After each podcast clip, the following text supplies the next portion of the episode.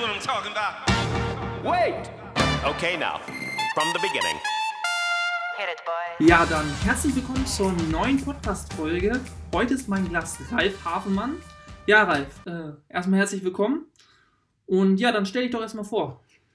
Ja, hallo erstmal. Äh, Janik, erstmal muss ich vorweg, bevor ich mit meiner Person anfange, äh, dir ein großes Lob aussprechen für das, was du hier eigentlich auf die Beine stellst in Bezug auf unseren äh, Podcast TVDH.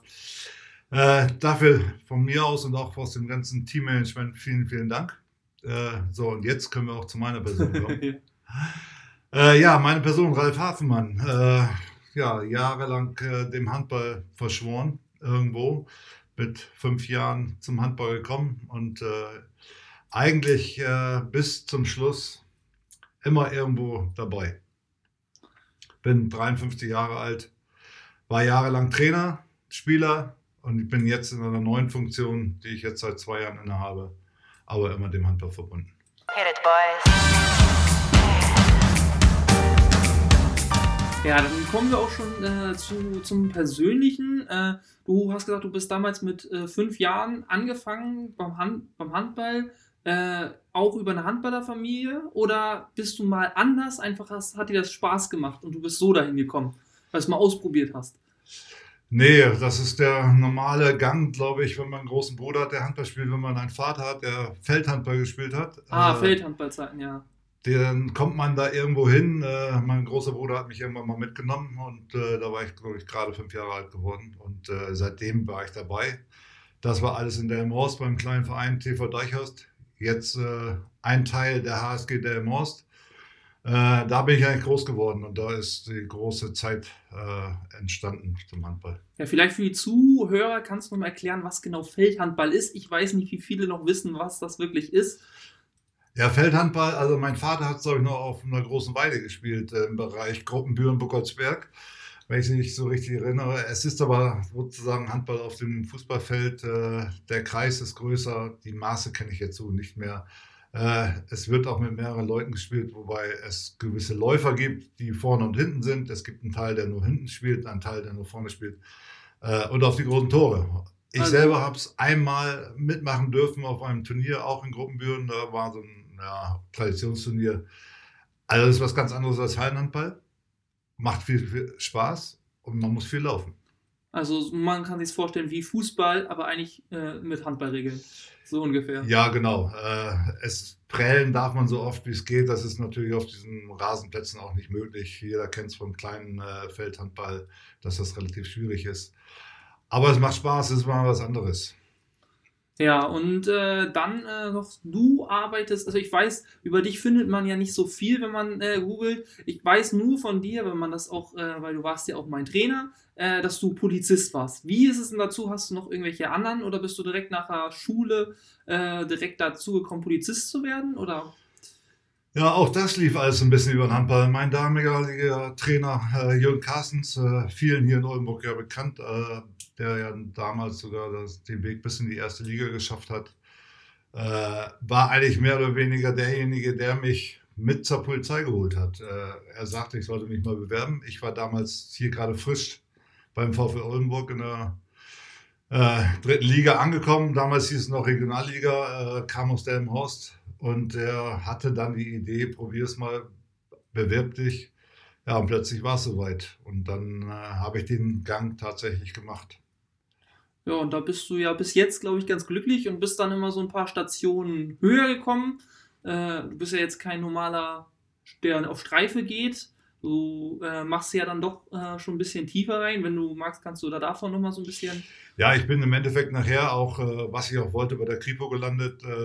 Mache im Moment äh, etwas längere Ermittlungsverfahren. Äh, haben eine tolle Truppe im Moment, muss ich sagen. Das macht mir sehr viel Spaß da mit den äh, Jungs und Mädels, sage ich mal, oder Männer und Frauen. Äh, eigentlich ganz schöne Sache. Das ist die eine Seite bei der Polizei. Äh, sonst habe ich bei der Polizei natürlich auch den Weg des Handballs beschritten.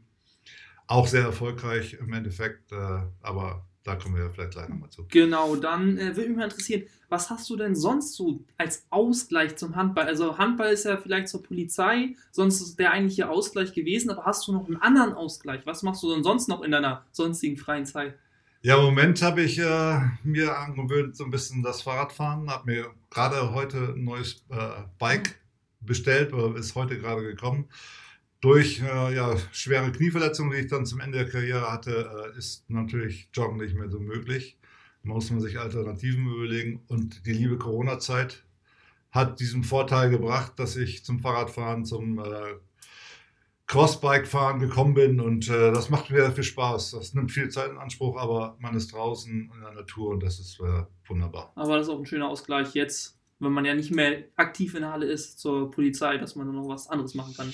Ja, das war ja immer ein bisschen zu kurz gekommen in der Zeit, wo man Trainer ist, wo man dann nicht mehr selber so viel machen kann, weil man äh, mehr neben dem Feld ist und mit anderen Sachen beschäftigt ist. Ist jetzt die Zeit für mich gekommen, dass ich mich mal ein bisschen, sag mal, um meine Person, um meinen äh, Sport kümmern kann. Und ich habe auch die Zeit jetzt dazu. Und das genieße ich eigentlich im Moment. Und dann, was bestimmt auch noch so ein bisschen mit Ausgleich oder vor allem in der Freizeit ist, glaube ich, euer Hund, der auch etwas Zeit mit in Anspruch nimmt. Wie, wie viel bist du da in der Familie involviert? Ja, im Endeffekt äh, war es nicht meine Idee, äh, dass der Hund äh, ins Haus kommt. Aber im Endeffekt ist es schön, dass wir ihn jetzt haben.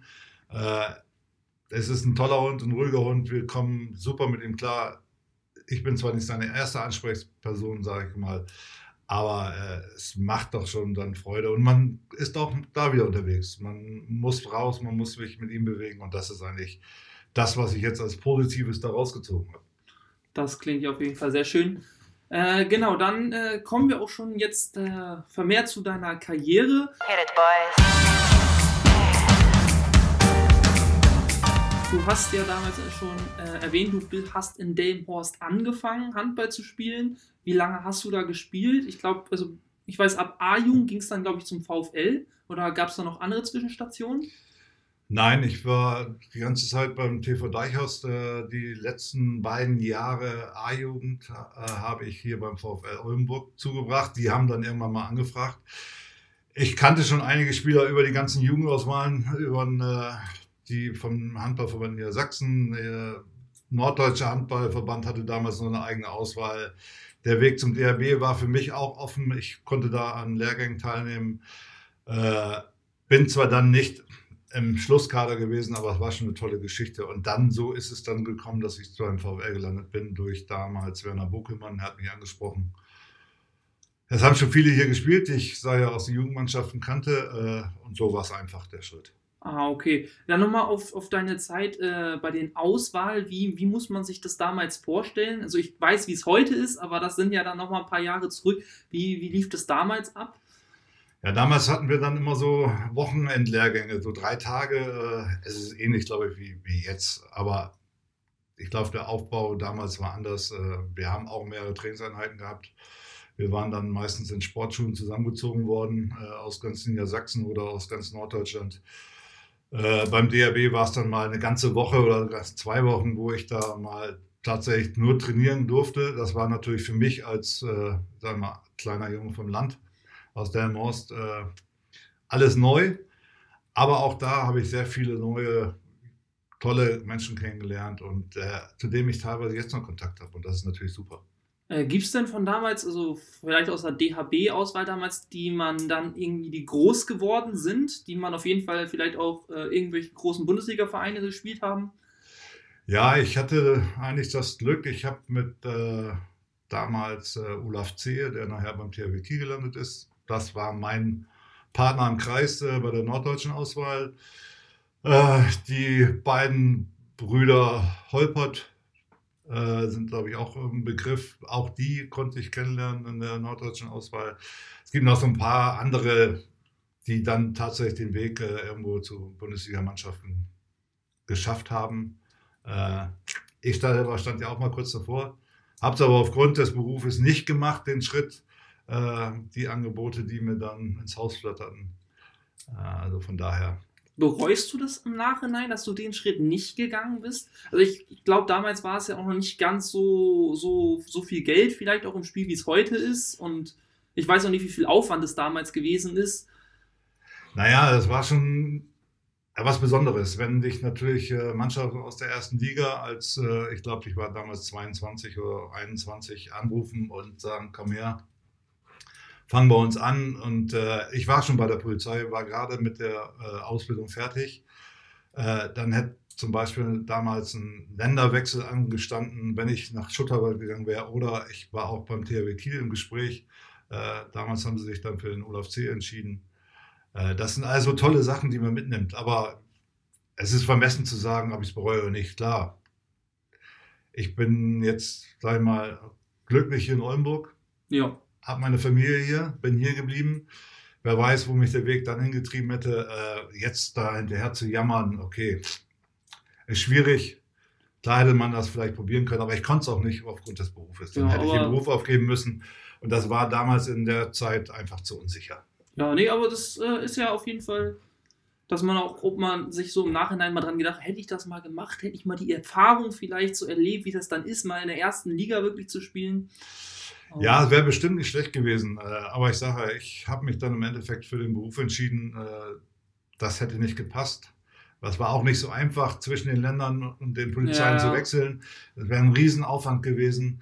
Äh, und ich glaube, das Geld, was es jetzt beim Handball zu verdienen gibt, dann hätte ich auch da nicht verdient. Also, Nee, nee, das ist klar, das waren noch andere Zeiten. Genau, das waren ganz andere Zeiten und von daher bin ich nicht böse drum, dass es jetzt nicht ist. Klar, denkt man nochmal drüber nach, aber im Endeffekt alles gut. Ah, Du hast ja erzählt, du spielst am Kreis, du bist nur am Kreis gelandet.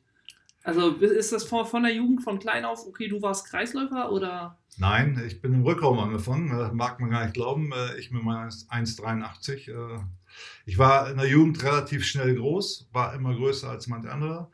Äh, habe im Rückraum gespielt, auch ganz erfolgreich. Und dann so bin ich auch zu den Auswahlen gekommen.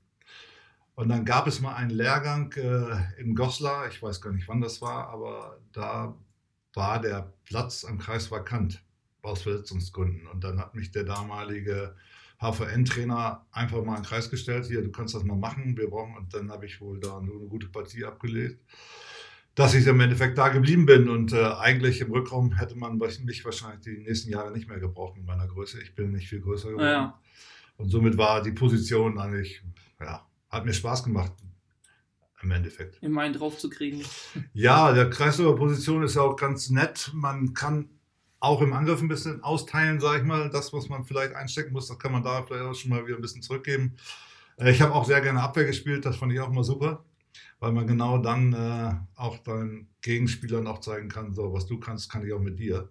Und sowas immer am Geben und Nehmen. Also Ja, aber das kann man als Kreisspieler deutlich mehr, als wenn man vielleicht auf der Außenposition steht.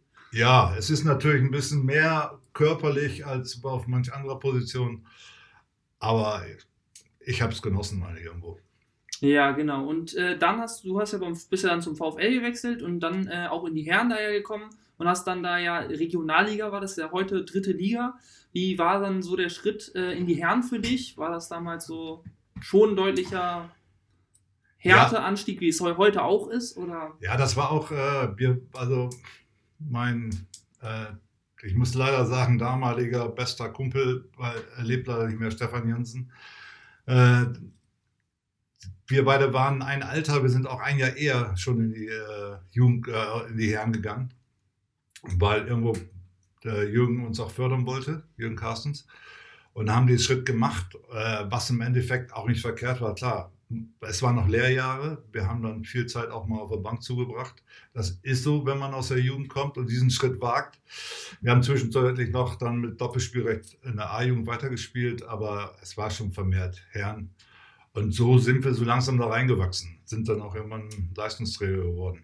Also, Ja, und dann kam äh, ein Schritt irgendwann zum Wechsel. Also ich weiß, du warst dann irgendwann in Aurich. Gab es da noch Zwischenstationen davor, wo du hingewechselt bist? Ja, es war ja dann so, dass beim VfL irgendwann äh, auch äh, der Weg mehr in Richtung Frauenhandball ging. Der war sowieso schon immer präsenter als der Herrenhandball. Und der Verein hat sich dann auch irgendwann entschieden, dem Männerhandball vielleicht nicht mehr so viel Beachtung zu geben. Jürgen ist dann weggegangen, was für mich äh, eigentlich so auch der Grund war, zu überlegen, jetzt gehst du auch. Äh, ich bin dann von äh, VfL erstmal ein Jahr äh, in Aldürden gewesen. Auch noch, wo die dritte Ja, die sind damals abgestiegen Ah, okay. aus der zweiten Liga, wollten dann wieder hoch, äh, haben eine ganz äh, neue Mannschaft, neuen Trainer, alles neu zusammengewürfelt. Äh, es war ein schwieriges Jahr, sage ich mal. Äh, wir waren noch nicht so erfolgreich, weil klar, man kann nicht erwarten, wenn man äh, nee. acht oder neun Leu neue Leute hat, dass das alles so funktioniert. Neuer Trainer, der äh, ja auch überall bekannt ist hier mit Peter Kalafut. Das war auch nicht so einfach. Der brachte natürlich ganz andere Trainingsideen mit aus, äh, sag mal, aus der Slowakei damals oder Tschechoslowakei. Da musste man sich dran gewöhnen und im Endeffekt, ja, habe ich mich dann dazu entschieden, als das Angebot kam, nach Aurich zu gehen, zu meinem alten Auswahltrainer Wolfgang Ladwig. So kam es und ich, es gab schon zwei, drei, die dort gespielt haben aus meinem bekannten Freundeskreis. Ja, und so war der Schritt dann gut. Und äh, Aurich war eine sehr, sehr schöne Zeit, muss ich sagen. War- Hast du da die ganze Zeit in der Regionalliga gespielt oder ähm, gab es da auch mal irgendwie, dass ihr vielleicht abgestiegen seid oder sogar aufgestiegen seid in die zweite Liga? Als ich gewechselt bin, sind die gerade aufgestiegen in die damalige Regionalliga. Äh, es war alles auch so noch alles im Aufbau. Äh, und es äh, entwickelte sich eine unglaubliche Euphorie in den drei Jahren, wo ich da war. Wir hatten nachher, ich glaube, äh, in der alten IGS-Halle hatten wir 1200 Zuschauer, jedes Heimspiel. Und das war picke, packe voll. Äh, Und das war so eine tolle Atmosphäre und wir hatten auch eine super Truppe, die sich auch menschlich sehr gut verstanden hat. Und das zeigt sich auch daran, dass ich jetzt noch mit zwei, drei Leuten immer noch Kontakt habe, zum Beispiel beim Geschäftsführer vom OAV, Aurich jetzt, äh, Lutz Günsel, Jörg Schmieding. Auch mit denen habe ich immer noch Kontakt, das, mit denen habe ich zusammengespielt. Da tauschen wir uns jetzt auch noch aus, gerade in diesem Bereich äh, Teammanagement und so weiter. Das kommt einem jetzt zugute, muss ich sagen. Aber das war auf jeden Fall eine, der schönste Teil deiner Handballerkarriere als aktiver Spieler. Ja, das Drumherum und die Euphorie, die in Aurich da entstanden war, das war, das war einfach super. Muss ich Mhm. ganz ehrlich sagen. Also, das erlebt man nicht immer. Äh, auch die Jahre danach, klar, sind überall Zuschauer. Auch in Kloppenburg waren viele Zuschauer, äh, wo ich dann von Aurich aus hingewechselt bin. Da sind wir dann aufgestiegen aus der Oberliga, das erste Mal in die dritte Liga, der Regionalliga mit dem TVC. Äh, das hat ja jetzt, ich glaube, über 20 Jahre gehalten. Wir hätten uns jetzt gerade treffen wollen, Ja. mit den ehemaligen. Das ist wegen Corona leider nicht geschehen oder bisher noch nicht geschehen. Das wollen wir aber noch nachholen. Äh, aber auch in Kloppenburg zu spielen war herrlich. Aber Aurich war schon was Besonderes. Okay, und dann warst du in Kloppenburg und äh, gab es dann noch weitere Vereine, bis du dann irgendwann in Edewicht gelandet bist? Ja, ich war kurz sag mal, als es hier in Oldenburg noch den Oldenburger Turnerbund gab, äh, da habe ich noch ein Jahr äh, zugebracht. Äh, auch da wieder über persönliche Beziehungen. Da wollte ich eigentlich so langsam schon wieder ein bisschen runterfahren. Das war so, sagen wir zum Ende in der Karriere. Da waren wir dann auch noch relativ erfolgreich, sind knapp an dem Aufstieg der Region, zur Regionalliga gescheitert. Äh, und dann äh, hat mich Holger Niekamp, der Trainer in Edelwig geworden ist, nochmal ein Jahr mit, mit nochmal in die dritte Liga genommen. Äh, und da war das dann so das Abschlussjahr. Und wie, wie ist das so für dich, dann äh, so die Karriere zu beenden? Letztendlich, wie ist, wie ist das, dass man dann irgendwann wirklich die Schuhe am Nagel hängt? Ja gut, ich war 36, als ich aufgehört habe. Äh, Okay, das ist dann der, schon. Äh, Der Körper hat sich schon bemerkbar gemacht. Die Knie waren so langsam. Ne? Danach kamen ja auch die beiden Knie-OPs, dann so äh, Abfolge von zwei, drei Jahren. Äh, die Problemchen stellen sich ein und man verliert einfach auch das Athletische dann irgendwann gegenüber den Jüngeren. Es war nochmal ein toller Abschluss. Äh, das war schön. Aber im Endeffekt war es dann gut, dass ich dann gesagt habe, so, jetzt ist Schluss. Ich habe dann auch äh, mehr oder weniger ja, mit dem, äh, ja, ich sag mal, mit dem Spielen selber aufgehört. Ich bin zwar als Spielertrainer dann als nach der Mons gegangen, aber mehr oder weniger habe ich da kaum gespielt. Wenn man die, sag ich mal, die Regionalliga von, von damals und die dritte Liga von heute vergleicht, ist das überhaupt noch vergleichbar oder ist es eher mehr mit der Oberliga von der Qualität jetzt vom Spielen? Also der Vergleich von früher, dem Handball, zu heute natürlich, alles wird athletischer und, und noch professioneller, auch schon in den unteren. Aber wie ist so in deinen Augen der Vergleich? Ja, damals war es ja so, dass äh, nach der Öffnung der Mauer natürlich auch die Fahrten in den Osten gingen. Also wir sind relativ weit äh, in, nach Ostdeutschland, nach Sachsen-Anhalt gefahren. Äh, das war nun mal was ganz anderes. Ein anderes Publikum, andere Hallen, äh, Publikum war auch nicht immer fair nach der Wende. Da mussten wir doch schon einiges äh, aushalten, so dass man auch mal, wenn man auf der Bank saß, von oben auch mal leicht die Spucke auf den Kopf gekriegt hat. Also solche Sachen kamen dann auch. Also, äh, aber gut, auch eine Erfahrung gewesen. Ja, von der Stärke her, das, der Handballsport hat sich einfach verändert. Das Athletische, das war nicht so dynamisch. Wenn ich mir jetzt noch Videos von früher angucke, dann sage ich, ai, ai, ai. ja. was waren wir langsam? Ne? Zu dem, was heute passiert, kann man es nicht Wann, vergleichen. wann war das, wo äh, hier äh, Gummersbach die schnelle Mitte erfunden hat? War das nicht um Ende deiner Karriere erst rum? 2003, 2004, irgendwann dann? Wo die mit der schnellen Mitte wirklich angefangen haben? Ja, das war, glaube ich, äh, Lemgo hat es natürlich Und- perfektioniert und Lemgo, nachher. Und genau. ich hatte, glaube ich, wir waren, glaube ich, mal in Nettelstedt und haben uns mal so ein Spiel von Lemgo damals angeguckt. Das, war, das waren schon Welten. Also das war so perfekt. Äh, ja, sowas kannten wir gar nicht. Ja, okay. Sowas Also- gab es nicht. Äh, bei uns gab es so schnelle Mitte erst zum Ende. Äh, so musste man alles lernen. Also es war auch definitiv nicht so schnell. Es war genauso hart wie jetzt, aber es war nicht so schnell. Ja, gut. Aber das ist halt die Entwicklung. Ich will nicht wissen, wie das in 10 oder 15 Jahren aussieht, wie dann der Ball fliegt. Genau. Äh, Weil langsa langsamer wird es bestimmt nicht. Nein, das sieht man ja auch bei unserer Mannschaft. Wenn man unsere Jungs sieht, äh, wie dynamisch, wie athletisch die sind, äh, das war bei uns nicht der Fall. Wir haben auch vielleicht auch nicht ganz so viel trainiert. Dreimal die Woche war Standard. Jetzt trainiert man ja teilweise viermal, vielleicht fünfmal die Woche, kommt drauf an. Also, Ja. Ja, genau. Und dann äh, hast du dich dann irgendwann äh, entschlossen, Trainer zu werden. Wie, äh, wie lange war da die Pause? Und äh, dann warst du in Delmenhorst, glaube ich, direkt als erste Station. Wie ist das gekommen, dass du denn dahin gewechselt bist?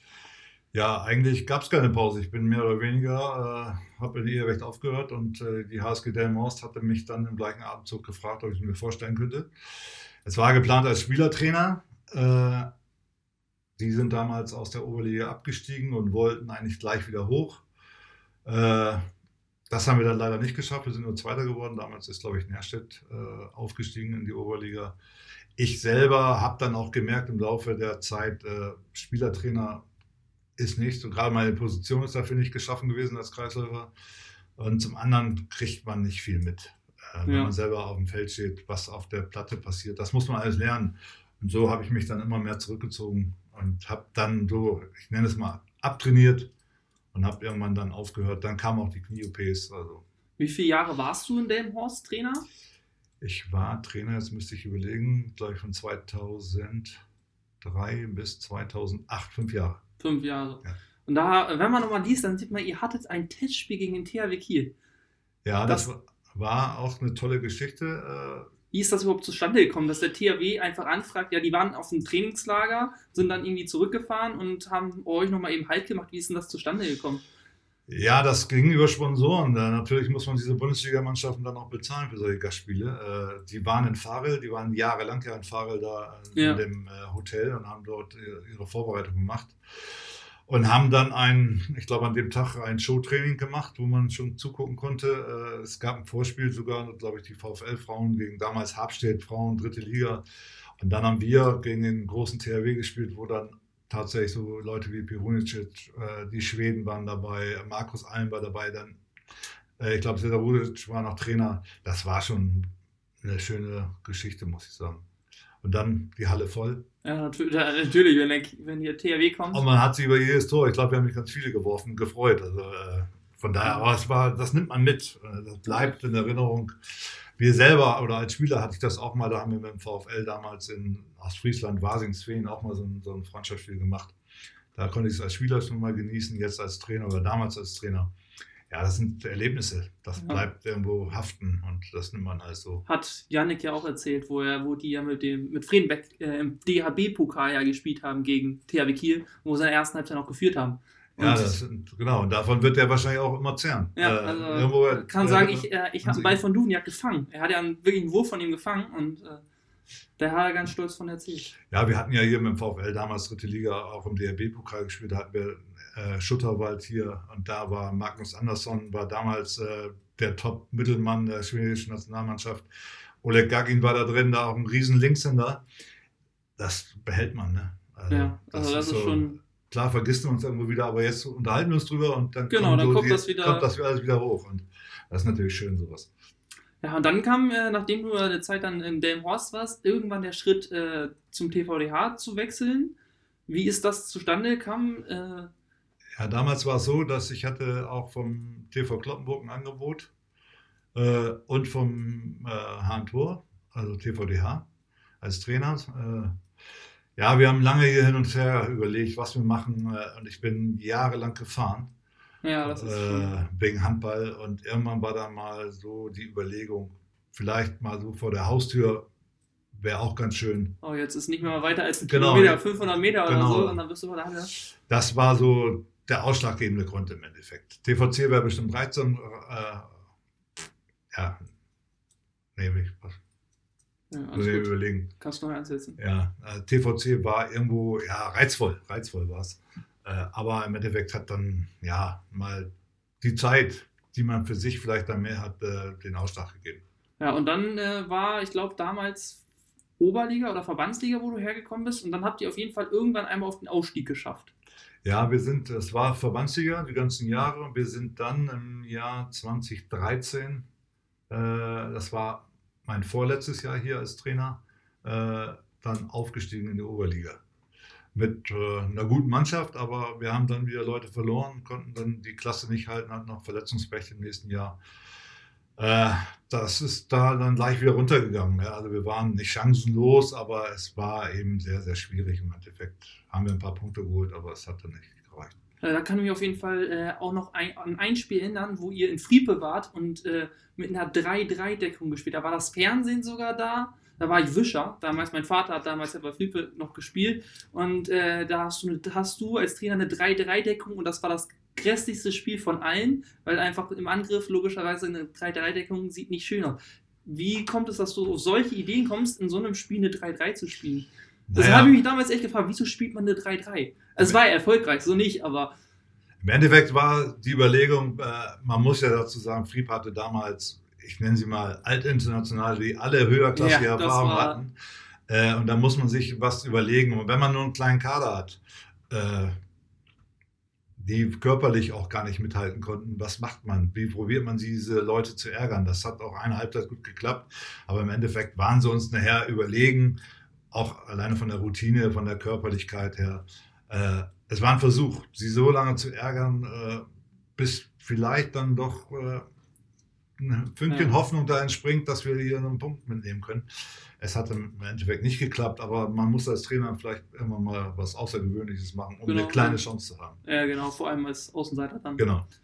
Ja, das war auf jeden Fall, also das ist mir so, das habe ich das erste Mal wirklich den Kontakt mit dem TVDR gehabt. Ich hab, war ja erst in meiner Jugend auch nicht hier. Das ist dann irgendwann Mitte der C-Jugend ja passiert. Und dann äh, kamst du irgendwann, hast du aufgehört als Trainer, warst ein paar Jahre irgendwie erstmal, oder wie viel waren das, ein oder zwei Jahre? Also es war nicht mal so lange, oder?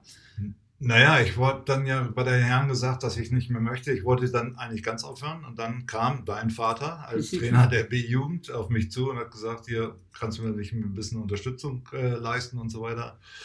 Äh, und so bin ich dann bei der Jugend reingerutscht. Wir hatten sowieso den Plan beim TVDH ein bisschen mehr auf die Jugend zu setzen. Ihr wart die erste Mannschaft in der C-Jugend, glaube ich schon, Landesliga. Das war auch schon was Besonderes für diesen kleinen Verein. Und daraus hat sich eigentlich das Ganze, was wir jetzt haben, entwickelt. Da seid ihr eigentlich mehr oder weniger die Vorreiter. Und äh, Also jetzt würde ich mal sagen, sind wir zumindest im, Männerhandball kein kleiner Verein mehr. Ich glaube, also teilweise haben wir viele Mannschaften sogar doppelt besetzt. Also vor allem letzte Saison hatten wir echt zwei oder drei Mannschaften nachher doppelt im männlichen Bereich doppelt besetzt. Im weiblichen Bereich kommt ja jetzt auch sogar einige so ein bisschen mehr was nach. Es ist ja jetzt nicht nur VfL, der mal irgendeine Leistungsmannschaft hat. Also es hat sich schon entwickelt, seitdem du da mit Jens dann auch irgendwann. ja, das, die Idee ist ja da geboren, auch von diesem Konzept, von der Vision. Und da muss ich jetzt mal äh, Fossi mit ins Boot nehmen oder Nico mit ins Boot nehmen. Äh, wir haben uns dann irgendwann überlegt, nach auch diesem Abstieg, wo wir auch äh, kein, keine Chance hatten, in der Oberliga zu bleiben, aber wir haben immer gesagt, Oldenburg ist eine Handballstadt. Wir müssen es doch irgendwie hinkriegen, äh, den Männerhandball auch wieder zumindest in die Oberliga zu kriegen. Und dann haben wir dieses Konzept entwickelt und ihr wart der Jahrgang, auf den wir uns so ein bisschen versteift hatten, auf den wir gebaut haben, so als Vorreiter. Und wenn man sieht, wer jetzt wo spielt, du spielst in der zweiten Landesliga, es sind fünf äh, aus dieser Mannschaft, glaube ich, in der, in der ersten äh, Herren. Ja. Äh, wir haben da schon vieles richtig gemacht. Also, Also das war ja damals so, es kam ja dann immer mehr, erstmal wurde in Oldenburg geguckt, welche sind da gute Spieler aus Mannschaften, die sind dann ja erstmal zu uns gewechselt und dann aus von anderen, wir hatten ja nachher aus Wilhelmshaven Spieler, wie, wie kommt man überhaupt an diese Spieler ran? Also wie funktioniert das schon in der Jugend, dieses ja, Rekrutieren von Spielern? naja, gut, wir haben uns ausgetauscht und da muss man jetzt auch mal Stefan Thür nochmal nennen, der Jugendwart ist äh, bei uns im Verein, der auch Verbindungen hat über Regionsauswahlen oder was es also gibt. Man, ich kannte mich so ein bisschen aus, dadurch, dass Niklas ja nun auch Auswahl gespielt hat und den einen oder anderen aus dieser Region auch kannte. Ja, so spricht man die genauso wie im Herrenbereich oder im Seniorenbereich die Leute mal an. Und äh, wenn man ein bisschen was bieten kann, gutes Training bieten kann, eine gute Mannschaft, dann äh, ist das irgendwo dann auch ein Selbstläufer. Dann kommt, wir haben es geschafft, dass jetzt die Leute nicht von hier weggehen, also aus Oldenburg irgendwo zu anderen Vereinen, sondern teilweise auf überall, uns zukommen und gerne bei uns spielen möchten, auch im Jugendbereich. Äh, und das ist eine ganz tolle Sache. Also das war das, was wir wollten. Und Das war echt so, also wirklich von klein auf an und dann wurde es halt immer, immer größer und jetzt jede Mann, letzte Saison, jede A, B und C haben alle in der höchsten Liga gespielt, die es gibt. Also Bundesliga ist, da seien wir noch ein Stückchen darüber, aber ja, wenn man so sieht, ich meine, du warst dabei. Wir haben es ja nun tatsächlich geschafft, äh, als kleiner Verein damals unter den sechs besten Mannschaften Niedersachsens zu sein. ja, äh, wo wir dann auch und äh, in der Jugend äh, irgendwo mit dem Bus hingefahren sind nach äh, Südniedersachsen. Äh, leider hat es bis jetzt noch keine weitere AIO geschafft, aber das sind ja Ziele, die man immer noch weiter verfolgen sollte. Und das war für euch auch eine einmalige Sache, ne, die euch ja auch geprägt hat. Also, das, das auf jeden Fall ganz klar. Dann hast du aber auch noch eine weitere Trainerstation trotzdem noch gehabt. Du hast ja was vorhin schon erzählt, warst ja bei der Polizei und damit seid ihr sogar mal deutscher Meister geworden äh, vom Polizeihandball. ja, Polizeihandball habe ich eigentlich äh, seit meinem Beginn äh, gespielt, als ich bei der Polizei angefangen habe im Jahre 86. 87 habe ich, glaube ich, die erste deutsche Meisterschaft mitgespielt. Aber als Spieler äh, da viel erlebt, bin äh, deutscher Meister geworden, bin Europameister geworden, Ach, auch selber. als selber ja als Spieler. Äh, bin dadurch auch durch Europa gereist, durch die Polizei. Es war also Arbeitszeit im Ach, Endeffekt. schön. Äh, Also ist ja schon super. fast dieses man- Profileben da, wie damals. Also, Ja, wenn man äh, nach Frankreich, nach Zypern, nach Griechenland, äh, wir waren äh, in Norwegen und das alles in der, in der Arbeitszeit, äh, das ist natürlich große Klasse. Ne? Also, das auf jeden Fall. Also, ja, und wenn man natürlich, und das ist so das, was ich so auch noch so als besonderes Erlebnis hatte, meine erste Polizei-Europameisterschaft in Norwegen, da habe ich damals mit Klaus Hormel zusammengespielt. Den kennen nicht mehr viele, aber Klaus Hormel gehört zu der äh, Mannschaft 1978 und ist Weltmeister geworden. Ah, so Das war mein. Part am Kreis. Äh, mein Gegenpart, der war der Erste, ich war der Zweite und wir waren ungefähr 15, 16 Jahre auseinander. Aber Das das mit dem Weltmeister, du kannst sagen, Genau. ich habe mit dem Weltmeister ich habe zusammen mit dem. Weltmeister von 78 mal in einer Mannschaft gespielt und das sind natürlich auch Erlebnisse, die nimmt man mit. Das behält man, ne? das ist super. Ja, und jetzt äh, trainierst du aktuell immer noch oder hast du dich da jetzt auch so langsam also als Trainer so zurückgezogen?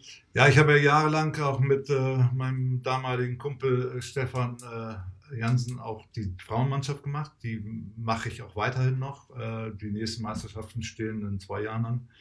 Äh, bin dann auch bei den Hermel reingerutscht. Dort sind wir amtierender deutscher Meister im Moment, was wir im nächsten Jahr verteidigen wollen. Da habe ich zum Beispiel auch einen Trainerpart mit Thomas Brandes, den ich aus der Jugend schon kenne. Äh, einmal über die Polizeiauswahl, aber den kenne ich eigentlich schon länger. Den kann ich schon vor der Polizei durch die Auswahlen beim Niedersachsen bzw. norddeutsche Auswahl. Und so sind immer wieder Verbindungen im Handball, die man über Jahre, vielleicht sein ganzes Leben hat und dann immer wieder zusammenläuft. Mit dem mache ich das und dann habe jetzt noch einen weiteren Part übernommen. Das ist so eine Art, ja, es nennt sich so altdeutsch Fachwart äh, bei der Polizei. Das ist äh, mehr oder weniger das, was ich jetzt hier beim TVDH mache. Als sportlicher Leiter äh, mache ich jetzt auch bei der Polizei und Ja, dann, bin da kann, noch ein bisschen mit ausgefüllt. dann kannst du ja vielleicht mal, was machst, was sind deine Aufgaben als sportlicher Leiter? Was gehört denn da alles im Groß, Großfeld dazu? Gehören da Spielertransfers? Ich sag's jetzt mal, Transfers ist vielleicht, aber Le Leute ansprechen, Kontakte ansprechen, gehört das dazu? Oder äh, wie Ja. sehen da die Aufgaben aus? Ja, wir haben uns ja nun irgendwann mal, ge- also Fossi und Nico und meine Wenigkeit, wir haben uns ja immer mal zusammengesetzt, wie können wir es machen, was können wir machen, wie bauen wir es auf und haben uns ein bisschen die Aufgaben verteilt. Also jeder hat seine Aufgabe, wo es definitiv aber auch Schnittpunkte gibt oder Überschneidungen gibt, wo wir es auch zu zweit machen. Wenn wir mit Spielern sprechen, äh, klar, einer spricht sie an, das mache ich vielleicht oder das macht auch mal Fossi. Äh, dann sitzen wir aber zu zweit mit dem Spieler zusammen. Äh, ja, eigentlich im Endeffekt haben wir den Part so genannt, um dem Kind einen Namen zu geben. Äh, ich habe natürlich Beziehungen in der Handballwelt, äh, die ich auch nutze, jetzt wenn ich nur die alleine die Beziehung nach Aurich jetzt äh, Ja. sehe, wo wir uns informiert haben, wie die das über Jahre aufgebaut haben. Äh, ich kenne viele Spieler aus meiner eigenen Zeit oder auch Trainer aus meiner eigenen Zeit oder jetzt Spieler. Äh, so bin ich eigentlich relativ gut vernetzt und das kommt uns eigentlich zugute. Ja, da würde mich mal so interessieren, wenn du jetzt so deine Aufgaben hast, wie viel Einfluss nimmst du denn so aktiv am, am Spielbetrieb, also von der aktuellen Mannschaft noch, führt man da auch noch Gespräche, einfach nur wie es läuft, ob die gute Stimmung da ist oder ist dann, macht das der Trainer nur oder wie ist das hier bei euch? Ja, die Hauptaufgabe hat Ivo und das, Ja, macht, das das, macht er auch gut, muss ich sagen. Äh, Ich finde, er macht das eigentlich ganz toll. Er nimmt die jungen Spieler an die Hand, äh, ver- versucht das mit den alten Spielern so zu einer Truppe zu packen, die auch erfolgreich ist. Und das sieht ja oder sah bisher leider durch Corona ja nun äh, ein bisschen, äh, ja, es ist ja nun ein bisschen ausgelaufen, das Spiel. Aber er hat es geschafft, da echt eine gute Truppe von zu machen. Was ich oder auch Fossi oder Nico dazu tun, wir klar reden wir. Wir reden auch mit, mit Ivo immer wieder, wir, wo Probleme auftreten, wie wir die weiteren Planungen angehen wollen, äh, wo es Probleme gibt, äh, was wir im Umfeld verändern können, Trainingsbedingungen, sage ich einmal. Auch da haben wir viel gemacht. Äh, eine Halle können wir leider nicht auswechseln, würden wir gerne machen. Ja. Aber da ist die Stadt äh, leider nicht äh, imstande, im Moment uns eine neue dahin zu stellen. Lieber ein Stadion für drei Millionen bauen, ne? ja, wir haben beim Oberbürgermeister gesessen, Fossi und ich, und es ist leider so, dass das Geld nicht da ist. Die wissen um das Problem der Brunswick-Halle, dass das kein Standard mehr ist. Das größte Problem ist der Boden, wo ich mal sage, dadurch auch viele Verletzungen en- entstanden sind, auch schon in der Jugend bei uns, muss man ja sagen. Äh, das ist natürlich bitter, ne, wenn man da nicht, das nicht ändern kann. Aber wir müssen es hinnehmen. Wir haben keine andere Halle. Wir haben das große Glück, dass wir sie komplett nutzen können. Auch mit allen Mannschaften. Aber es wird enger, weil wir einfach zu groß werden. Ja. Auch in den Jugendmannschaften haben wir jetzt viele Mannschaften doppelt belegt. Genau. Und wenn man so bedenkt, als wir angefangen haben, äh, du weißt es selber, ne, 2013. Über uns gab es 2012. über uns gab's eigentlich nie eine Mannschaft. Also ab, ab C-Jugend über uns gab es eigentlich nie wirklich Genau. richtige Mannschaften. Und wenn man sieht, was jetzt auch noch danach kommt, wo wir im Herrenbereich wieder von zerren können, auch was jetzt in der A-Jugend ist äh, oder vielleicht in der B-Jugend, die ja eigentlich auch erfolgreich ist, dann haben wir eigentlich eine gute Zukunft. Und das wird auch das sein, was wir brauchen, sonst werden wir nicht überleben. Wir werden, sind nicht auf dem Pfad, dass wir von überall Spieler herholen wollen. Es ist für uns wichtig, dass irgendeine Verbindung zu Oldenburg besteht. Ja. Äh, Das ist so ein bisschen der Hauptaugenmerk, äh, dass die Spieler hier vielleicht leben, nicht lange fahren müssen. Es wird nicht immer klappen, aber das sind so ein paar Punkte, die wir uns immer so als Ziel gesetzt haben. Und äh, wir möchten auch die Identifikation mit unserer Mannschaft. Und ich glaube, das haben wir mit der jetzigen sehr gut hingekriegt, äh, wenn man sich mit Zuschauern, Fans, Sponsoren unterhält. Die sind von der Mannschaft sehr angetan. Auch wie sie sich auf dem Spielfeld verhält, wie sie sich drumherum verhalten, die Jungs äh, das macht dann schon Spaß und dann macht man das auch gerne. Ne? Also das ist ja alles auch so ein bisschen mit Herzblut und aus, aus dem Ehrenamt, was wir da so drumherum machen. Ja, vielleicht nochmal äh, auf, auf euer Dreiergespann mit, äh, mit Fossi und Nico. Wie, wie läuft das unter euch? Trefft, tre- wie oft trefft ihr euch? Wie oft führt ihr Gespräche? Wie oft telefoniert ihr? Äh, Ja, ich will nicht sagen, dass wir täglich telefonieren, aber doch sehr häufig. Ja, auch vielleicht auch mal zweimal oder dreimal am Tag. Das kommt schon vor, gerade wenn es so in die Planung der nächsten Saison geht, äh, wo wir jetzt so langsam wieder mit beginnen werden. Dann sind natürlich häufige Telefonate. Wir versuchen uns auch zu treffen, uns persönlich auszutauschen. Äh, das kriegen wir eigentlich auch gut hin. Wir würden das Ganze auch nicht jetzt vielleicht im direkten Teammanagement vergrößern, aber das Drumherum. Äh, und dann nehme ich dich jetzt mal als Beispiel oder auch Tevo, der unser Hallensprecher ist, der ja auch ein alter Handballer ist. das tut uns gut, das hilft uns ungemein, wenn ihr solche Arbeit übernehmt. Und wir suchen immer noch, und das ist gar nicht so einfach, immer Leute Nee, zu finden, die auch Bock zu haben, die irgendwelche Aufgaben übernehmen wollen. Ne? Also das ist schwierig. Aber es bringt noch super viel Spaß auch in eurem Dreier-Team. Ja, wir haben jetzt ja auch mit Hagen, äh, Genau, der rutscht da auch immer mehr der mit rutscht da rein. ein bisschen mit rein, der ist ein bisschen in der Organisation mit reingerutscht. Das so einen braucht man dann auch nochmal wieder. Äh, wir haben immer noch einen FSJler oder FSJlerin, die uns da auch unterstützt. Aber im Endeffekt geht es auch um Catering bei den Spielen. Umso mehr Zuschauer du hast, umso mehr möchtest du anbieten, äh, auch drumherum. Und äh, ja, ist schwierig. Es ist ein langer Weg, aber wir sind ja noch nicht am Ende. Nö, ihr habt jetzt auch zur neuen Saison auch versucht, das ja immer mehr zu profis, äh, professioneller zu machen. Dem was gleich, äh, da kam ja eigentlich schon, eventuell wäre es ja letzte Saison schon so weit gewesen. Das ist ja dann äh, nicht wegen auch Corona und so zustande gekommen. Und jetzt für die, diese aktuelle Saison, wenn es dann mal irgendwann losgeht, ist ja auch geplant mit einem Spiel in der EWE-Arena.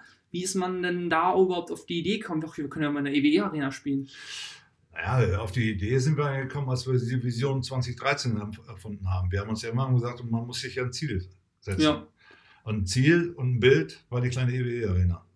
Äh, und wir sind, wenn wir wieder spielen dürfen, fast am Ziel. Wir werden, also soweit ist es geplant, am 9. April in der kleinen EWE-Arena gegen die HSG Delmenhorst spielen, wenn der alte Plan, Spielplan bestehen bleibt. Wir hoffen, Freitagabend, wahrscheinlich zur besten Zeit, 20 Uhr, dann viele Zuschauer in die Halle locken zu können. Wir haben uns extra einen Nachbarverein ausgesucht, der vielleicht auch selber noch Zuschauer mitbringt. Äh, Delmenhorst ist einer der Favoriten der Liga.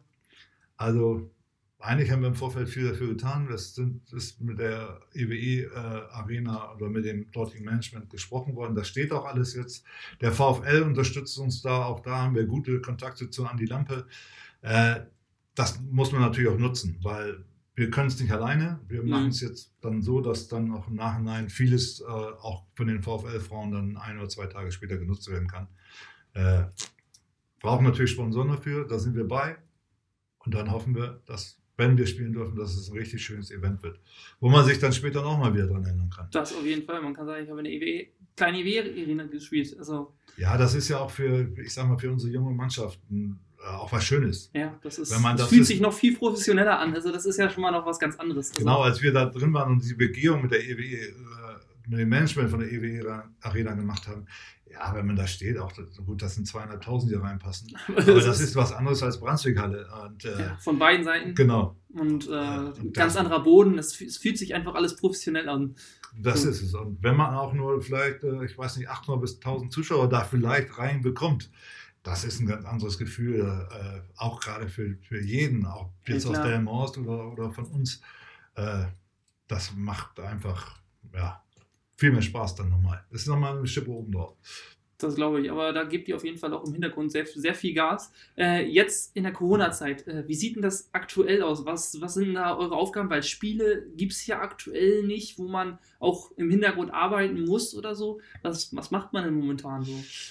Ja, wir sind dabei, ein paar Sachen ja, voranzutreiben, das, das Umfeld zu verbessern. Äh, Wir werden jetzt vielleicht so langsam auch in die Gespräche mit Trainer, Spielern in Bezug auf nächste Saison. Es fängt ja jetzt so langsam auch wieder an zum Ende des Jahres. Da werden wir einsteigen. Das nimmt ja auch immer wieder viel Zeit mit sich. Äh, Gerade jetzt, wo man die Jungs nicht in der Halle hat, dann kriegt man sie nicht so gut zu greifen. Das muss alles organisiert werden. Sponsorenpflege ist wichtig. Äh, alles so viele kleine Sachen, die wir uns dann irgendwo aufteilen. Auch das Umfeld in der Halle dann später mal zu verbessern. Wir haben den Vorraum neu gestaltet. Wir haben uns den Container an die Halle gestellt, um da noch ein paar Trainingsutensilien da reinzupacken. Also das sind so viele kleine Sachen, aber es ist viel Zeit, Ja, die die da immer so dafür gebraucht wird. Ja, und ähm, weiß, kannst du vielleicht so einen Einblick geben, wie aktuell die Trainingssituation so ist, äh, ob die immer noch alle motiviert dabei sind, wie, wie so der Austausch auch da ist? Naja, die haben, äh, die Jungs haben einen Plan von EU an die Hand gekriegt.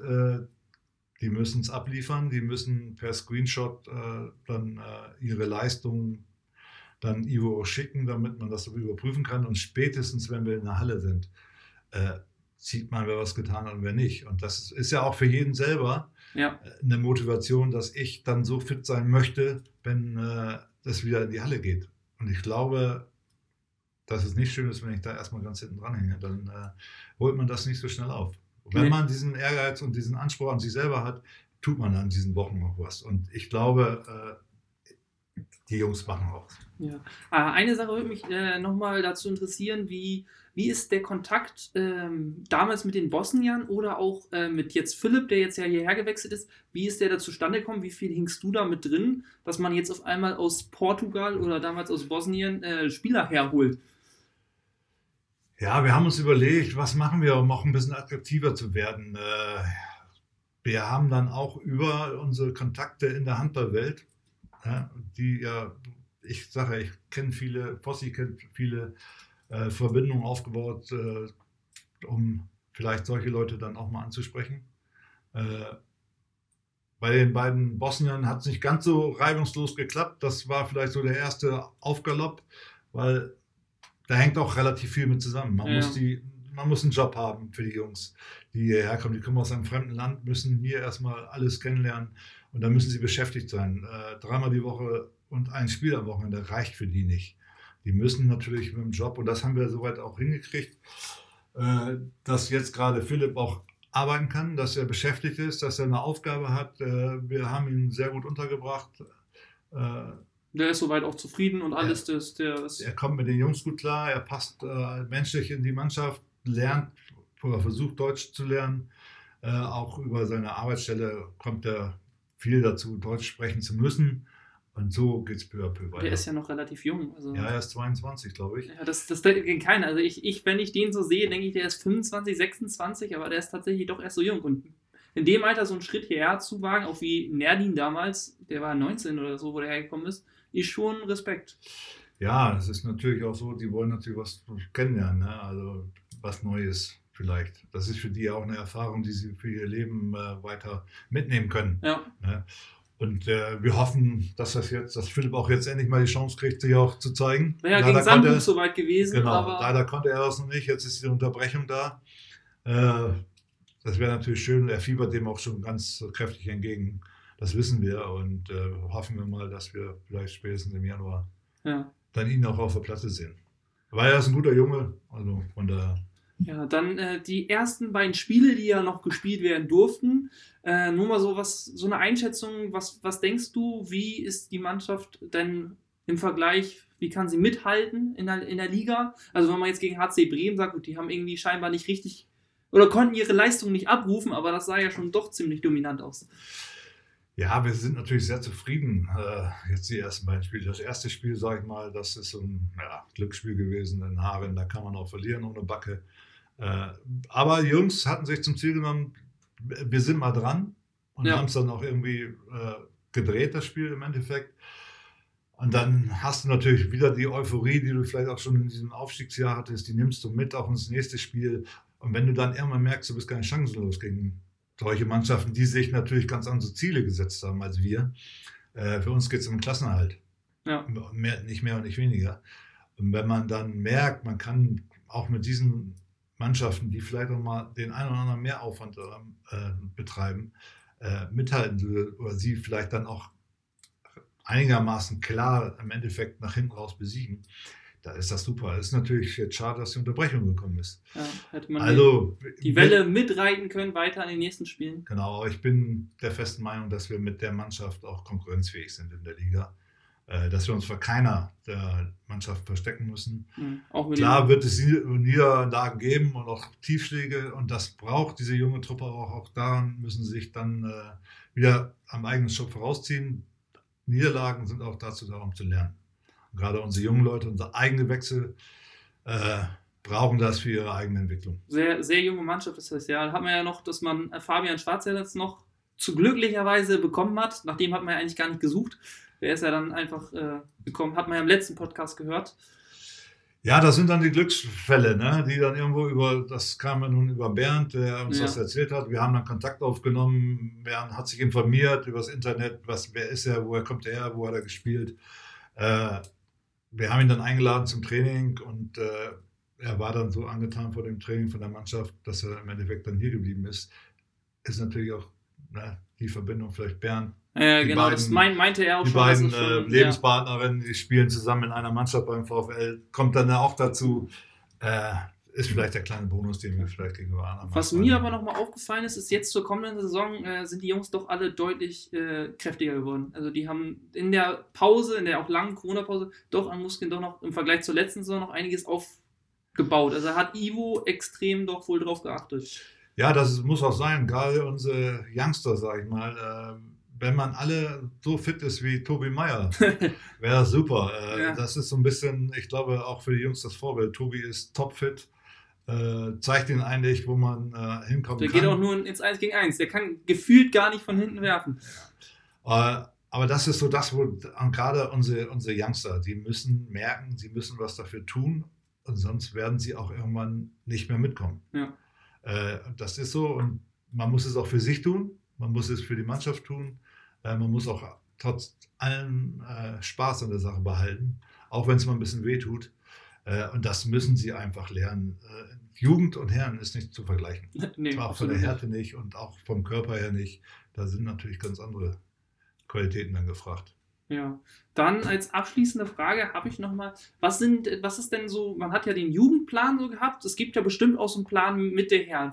Wenn du magst, vielleicht einen Einblick geben, diese Saison Klassenhalt, wie sind, wie sind so die Ziele in der Zukunft, vielleicht so auf fünf Jahre gesehen? Ja, wir wollen es etablieren, definitiv. Wir möchten definitiv in dieser Liga bleiben, weil wir einfach meinen, in dieser Stadt gehört mindestens Oberliga-Handball dahin.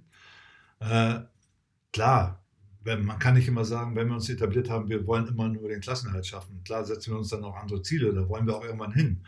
Aber dafür muss man auch was tun. Äh, das ist nicht so einfach und man kann auch nicht sagen, das schaffen wir jetzt in einer, innerhalb eines Jahres, zwei Jahren, drei Jahren, vielleicht so fünf Jahre, dass wir vielleicht irgendwann, wenn wir uns tatsächlich etablieren und das so weiterführen können, dass wir dann oben in der Oberliga mitspielen. Und dann kann man sich immer wieder neue Ziele setzen. Das ist ja auch ein Riesenschritt, vielleicht noch eine Liga höher. Das merken gerade Kloppenburg und Habenhausen oder wie Ja. Das ist. Obwohl Harthausen hat's auch schon, haben auch schon gewonnen, ne? Ja, aber die haben die es auch gelernt. Die waren schon mal oben, sind da wieder runtergekommen, paar Mal äh, ne? haben das Umfeld Ja. verändert, haben äh, ein bisschen was getan dafür. Äh, das ist nicht so einfach, dritte Liga, gerade jetzt. Das ist äh, Halbprofitum und äh, Die setzen ja jetzt auch aus bis nächstes Jahr. ja, leider. Aber gut, äh, das sind daher Halbprofitum. Es gibt bestimmt Vereine, die das Fast hätten- Vollprofi Genau. leisten können in der dritten Liga, die ja auch immer auf den Sprung in die zweite Liga stehen. Aber es gibt natürlich auch Vereine, gerade im Frauenbereich, dritte Liga, Ja. das sind reine Amateure. BV Garrel. Zum Beispiel VfL Oldenburg, zweite. Ja. Also das sind ja junge Leute, junge Spielerinnen, die irgendwo noch zur Schule gehen oder, ne? Also, im Studium sind. genau. Ja, so, solange der Kader irgendwie zusammenbleibt, so junge Spieler, die können ja auch theoretisch zehn Jahre, haben sie locker noch, also vom Handballerischen auf jeden Fall, wenn die so lange zusammenbleiben, dann ist das ja nachher blindes Ja, das ist natürlich schön, wenn das so bleiben könnte, aber wir wissen nicht, wo es beruflich hingeht, Natürlich, äh, ja. Was bei dem einen oder anderen in der Lebensplanung dann Das laufen soll. Äh, Im Moment hoffen wir, dass wir die Mannschaft so zusammenhalten können, auch für die nächste Saison, wenn es dann vielleicht hoffentlich wieder normal läuft, dass sie dann zeigen kann, dass sie doch definitiv in die Liga gehört. Ja. Alles klar. Dann äh, sage ich vielen Dank, dass du dir die Zeit genommen hast. Und äh, ja, dann hoffe ich, euch hat die Podcast-Folge gefallen. Und wir hören uns dann in zwei Wochen wieder. Bis dahin und tschüss. Thank you.